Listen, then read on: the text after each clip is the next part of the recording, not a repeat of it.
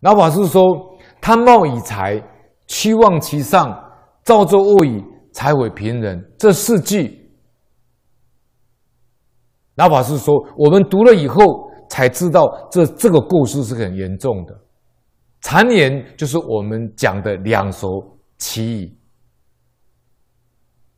口业的四种罪过偏重在这两种，就是两舌是非綺语。当然，任何一种与这四种过失都有关联。注解里面讲说，人纵有过，亦当取为掩护。人家有过错，我们还是要适适当的为他做一些掩护。老法师说这句话很重要。世出世间的圣贤，无不是教人家积德累功。而积德累功，就在能够原谅别人的过失，要从这个地方下手。老法师说，自古以来，一切众生最容易犯的就是口业。李炳南老师说，我们所修的好事，做做的好事，都被这个口业造造口业都损害掉了，就是最容易犯的就是口业。所以释迦牟尼佛在经教里面，善护三业。总把口业摆第一，善护口业，不及他过。这个用意我们要知道啊，我们要能够体会得到啊。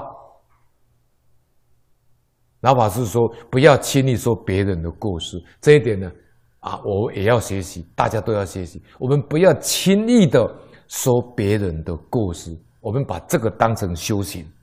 各位记得，不要随便去说别人的过失。这个我知道很困难，为什么？我们会我们会受不了，会忍耐不了，一定会说的，那就是我们的习气，我们的毛病。但是你学习看看，不要说别人的过失，你从这个地方把它做看看，这是非常不容易的。在这个人我是非非常泛滥的这个时代，很不容易做到这一点。老法师说，我们不要轻易说别人的过失，什么原因？我们自己本身的过失也很多啊，自己有过失，有什么资格说别人的过失呢？这是常理呀。等到哪一天自己没有过失了，我们就深深的相信你绝对不会说别人的过失。好好记住老法师讲这句话。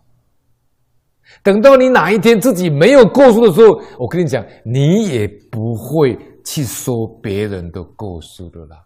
为什么？因为你当自己没有过失的时候，你起心动念都是纯净纯善，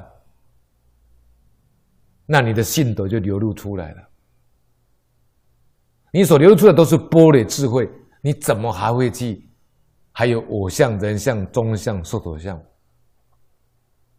怎么还会有人我是非呢？没有了，所以你当然就不会去说别人的故事了。那你就是人间的菩萨，人间的圣贤了。